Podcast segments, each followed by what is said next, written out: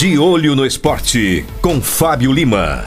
A palavra de quem entende do assunto. Fala, torcedor. Nós tivemos um fim de semana de alguns jogos de Davi contra Golias nos campeonatos estaduais. Vamos pro nosso resumão? Ontem no Carioca, o Volta Redonda bateu o Fluminense por 2 a 1 no jogo de ida das semifinais. Ainda tem a volta no sábado. Hoje, às 9h10 da noite, Vasco e Flamengo iniciam a outra semifinal. No Paulistão, uma surpresa. Ontem o Ituano avançou para as semifinais depois de derrotar o Corinthians nos pênaltis.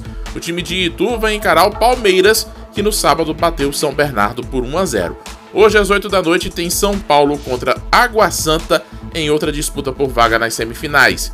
No Campeonato Piauiense nós temos um novo líder. O River venceu o Fluminense por 1 a 0 ontem em Pedro II e empatou com o Flu no número de pontos, mas assumiu a primeira posição no saldo de gols. Se as semifinais fossem hoje, o River enfrentaria o quarto colocado, que é o Parnaíba. Parnaíba ontem empatou mais uma, empatou em casa, 2 a 2 contra o Curiçabá. O time de Floriano entrou na zona de rebaixamento mesmo assim, porque o comercial de Campo Maior derrotou o 4 de julho em Piripiri por 3 a 2. E eu fecho o nosso resumo com medalhas piauienses no Campeonato Brasileiro de Paraciclismo de Pista, disputado em Indaiatuba, São Paulo.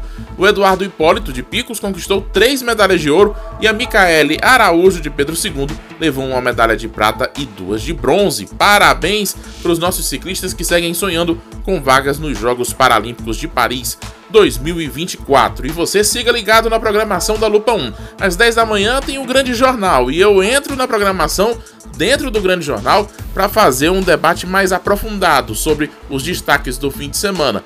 E também volto a qualquer momento durante a nossa programação, sempre de olho no esporte. De olho no esporte, com Fábio Lima. A palavra de quem entende do assunto.